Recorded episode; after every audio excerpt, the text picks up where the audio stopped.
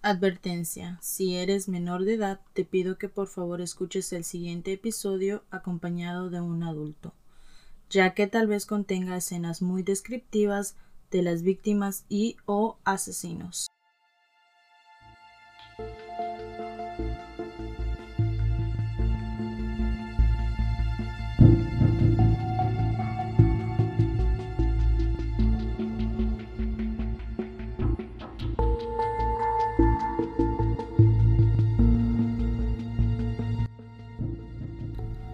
Él era tan solo un joven con muchas visiones y misiones en esta vida.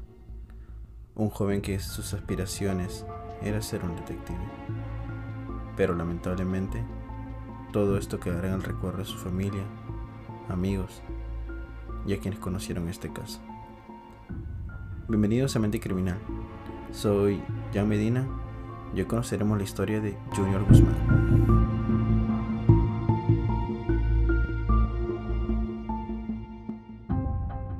Gracias por acompañarnos. Cae todo el peso de la ley a los cinco pandilleros que causaron la muerte de Junior Guzmán Feliz en junio de 2018.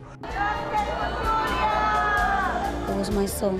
He was a little sweet kid, innocent. It was mistaken identity. It was supposed to be him. My son is his age.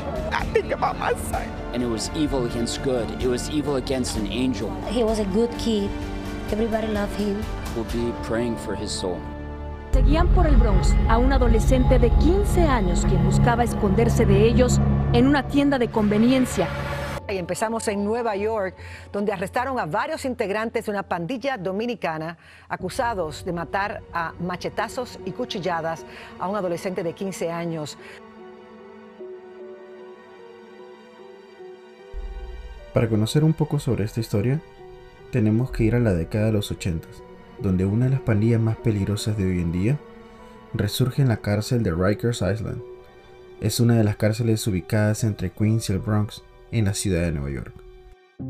La pandilla nació a través de la unión de presos dominicanos con la única finalidad de protegerse de los ataques de otros reclusos.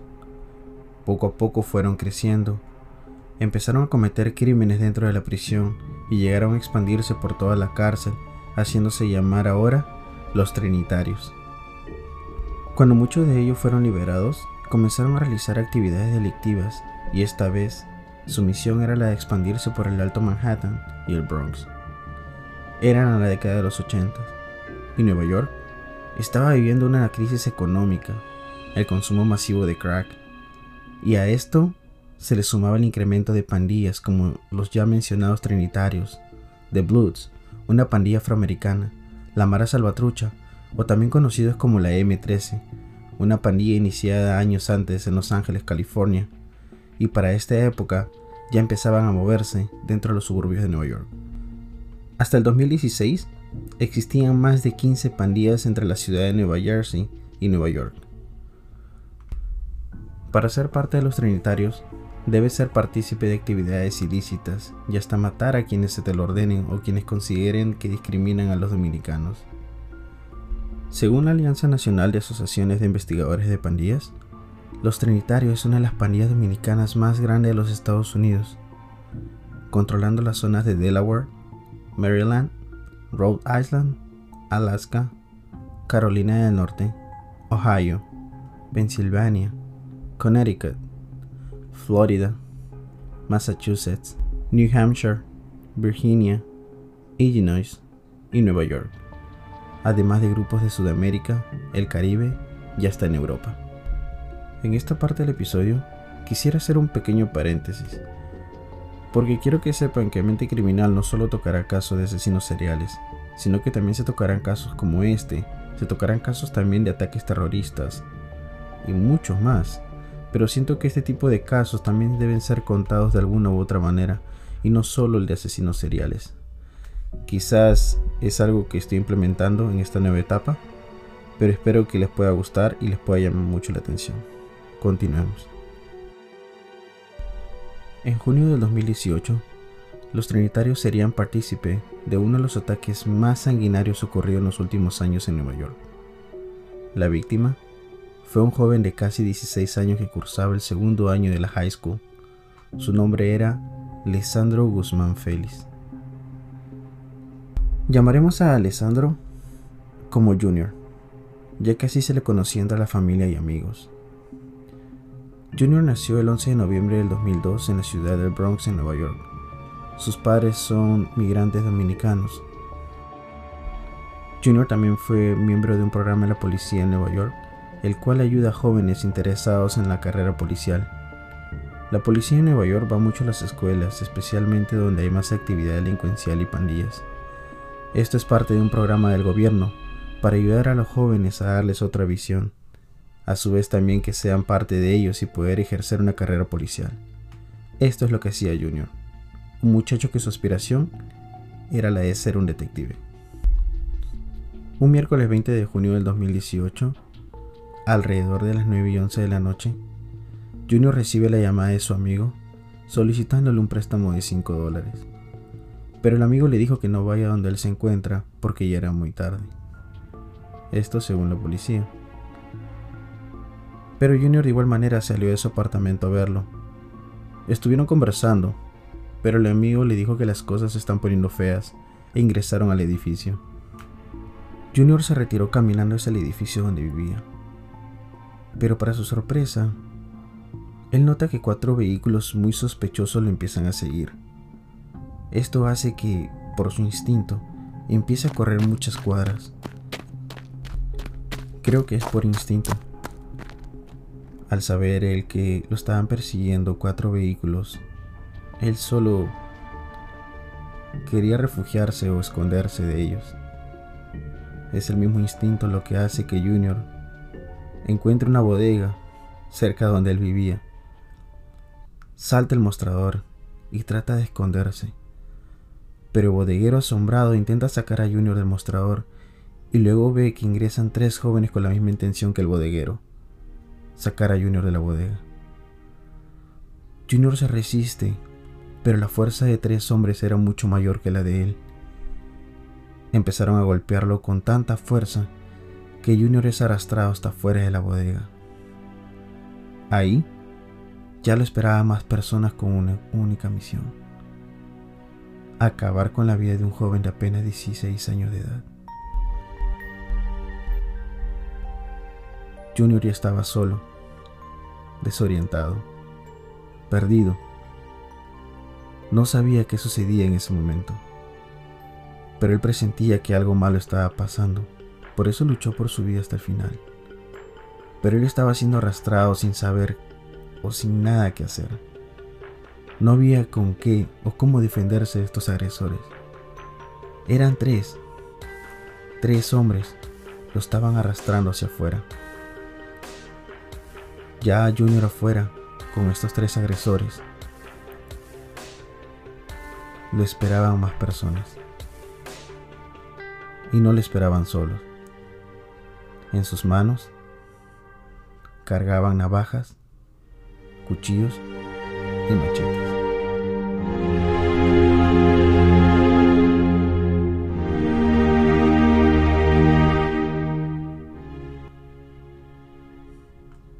El primer individuo se abalanza contra Junior con machete en mano. Un segundo atacante también lo sujeta y le da más de ocho puñaladas en su cuerpo. Un tercer y cuarto atacante hace lo mismo que hizo el segundo y un quinto atacante fue quien dio la puñalada final. Lo atacó directamente en el cuello, ocasionándole un agujero de dos hinchas de profundidad, que son como 5 centímetros. Sí, así como lo oyeron. Más de cinco hombres armados contra un indefenso joven de apenas 16 años de edad. Un joven sin entender la razón de lo que pasaba en esos momentos un joven con futuro. Un joven que solo quería ir a su casa. Un joven que salió para ayudar a su amigo. Un joven que era víctima de una pandilla y que solo quería acabar con la vida de este. Ya eran las 11 y 39 de la noche. Los atacantes huyen en cuatro vehículos. Junior está perdiendo demasiada sangre e ingresa nuevamente a la bodega a pedir ayuda por segunda vez. Pero esta ayuda fue nuevamente rechazada. Junior no tiene a dónde ir. Sale de la bodega y grita que llamen al 911. Pero él sabía que necesitaba atención médica inmediata. Así que decide correr una vez más hacia el hospital que se encontraba tan solo un bloque de la bodega. Y sí, un joven desagrándose nuevamente corrió para salvar su vida. Logró llegar hasta la entrada del hospital y ahí colapsó. Junior en el piso recostado en la pared, sin poder respirar por el desangrado en el cuello. Solo quería salvar su vida. Gente se acerca y reconoce quién es el joven en el piso. Lo siguiente es un asombro al ver que era Junior. Sí, Junior. Lo conocían. Gritaban su nombre. Preguntaban qué es lo que pasó. Pero a la par de ellos se encontraban dos policías parados. Claro, dos policías. Dos policías afuera de un hospital mirando a Junior. Sin hacer absolutamente nada solo viendo cómo Junior perdía la vida lentamente. Estos policías están en investigación por no intervenir. Cada segundo que pasaba, Junior perdía mucha sangre. Fue ingresado al hospital, pero 20 minutos después fue declarado muerto por la puñalada que recibió en el cuello. Lesandro Guzmán Félix fue declarado muerto el 20 de junio del 2018.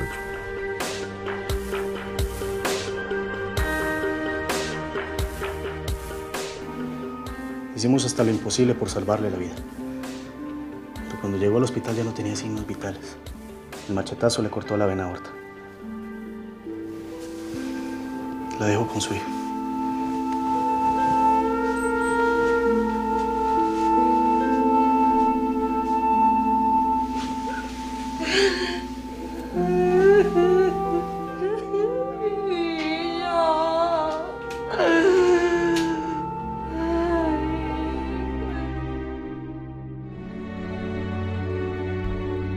Una pandilla llamada Los Trinitarios asesinó de una manera cobarde, porque eso es lo que son, cobardes, por atacar en grupos, por atacar a un joven que solo quería regresar a casa, por atacar hasta el punto de matar y dejar a una madre y un padre sin un hijo.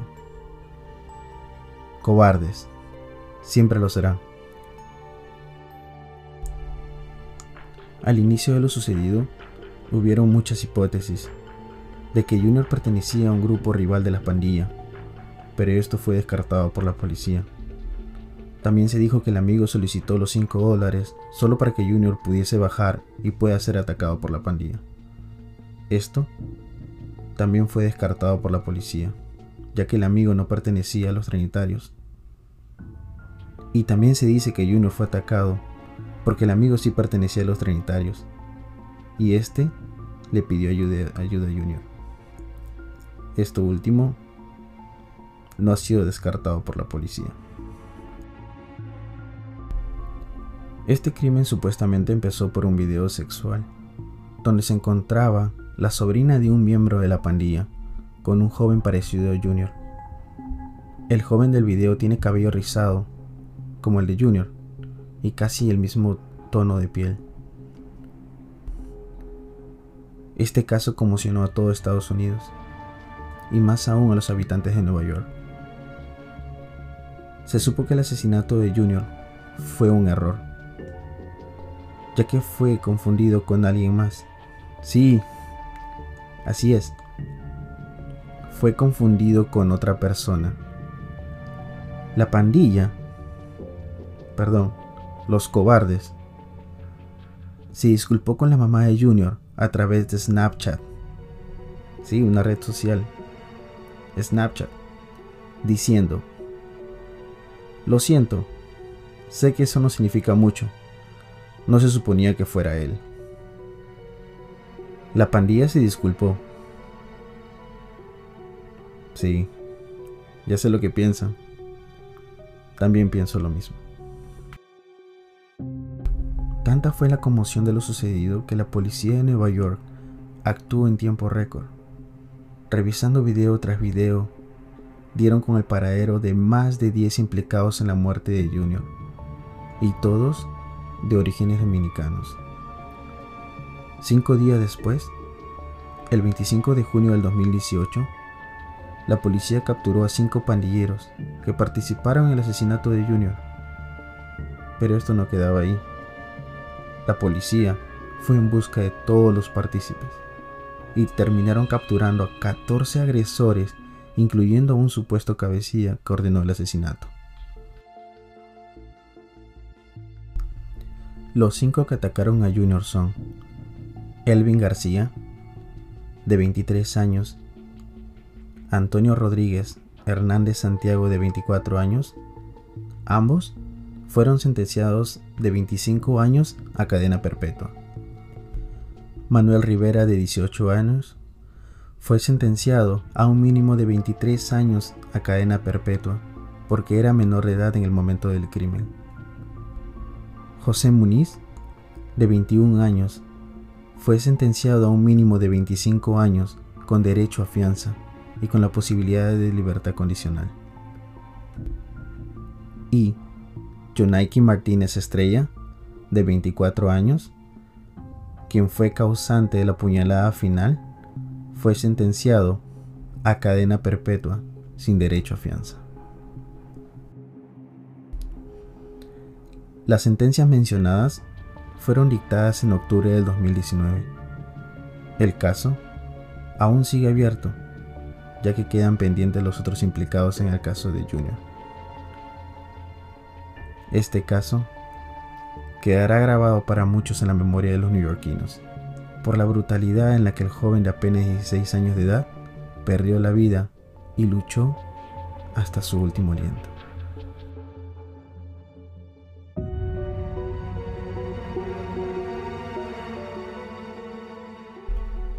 Nueva York se está volviendo cada vez un cáncer de pandillas, un cáncer que crece cada vez más y más un cáncer que solo ataca, un cáncer que está acabando con la juventud, un cáncer que está llevándose a los más jóvenes a una vida de pura maldad. Y esto parece ser un cáncer interminable. Si tenemos jóvenes en casa, aconsejémoslo, ayudémoslo. Las pandillas saben cómo reclutarlos nosotros desde casa somos los únicos que podemos evitar que esto no suceda. Quizás muchos casos son diferentes a las pandillas de Nueva York, pero nuestra única ayuda es la policía. Así que ármate de valor y si eres perseguido o acosado por alguna pandilla, haz tu denuncia antes de que esto sea demasiado tarde para ti o tu familia.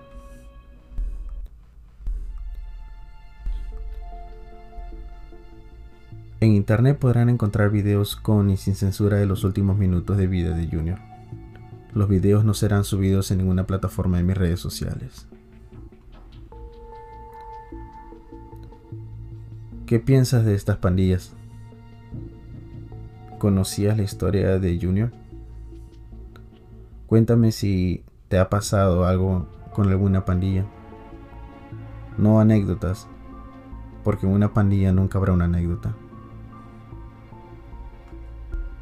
Dejaré estas preguntas en mi Instagram y te invito a que compartas tu respuesta si crees que así lo sientes. Si te gustó, te invito a que me sigas en Facebook e Instagram como arroba criminal podcast y compartas mi contenido. También encontrarán evidencia, fotos y hasta videos de cada episodio. Solo quiero pedirte un gran favor. Tranquilo, no es monetario. Solo te pido que compartas este episodio con tus amigos o familiares que les gustaría saber sobre crímenes reales. De igual manera, sígueme desde la aplicación de podcast donde me escuchas. Esto es totalmente gratis, así no te perderás ningún nuevo episodio. Puedes escucharme por Apple Podcast, Google Podcast, Spotify y Anchor. La música y el sonido llegó gracias a Ezequiel Urbano. Gracias por llegar hasta el final de este episodio soy John Medina y esto fue Mente Criminal.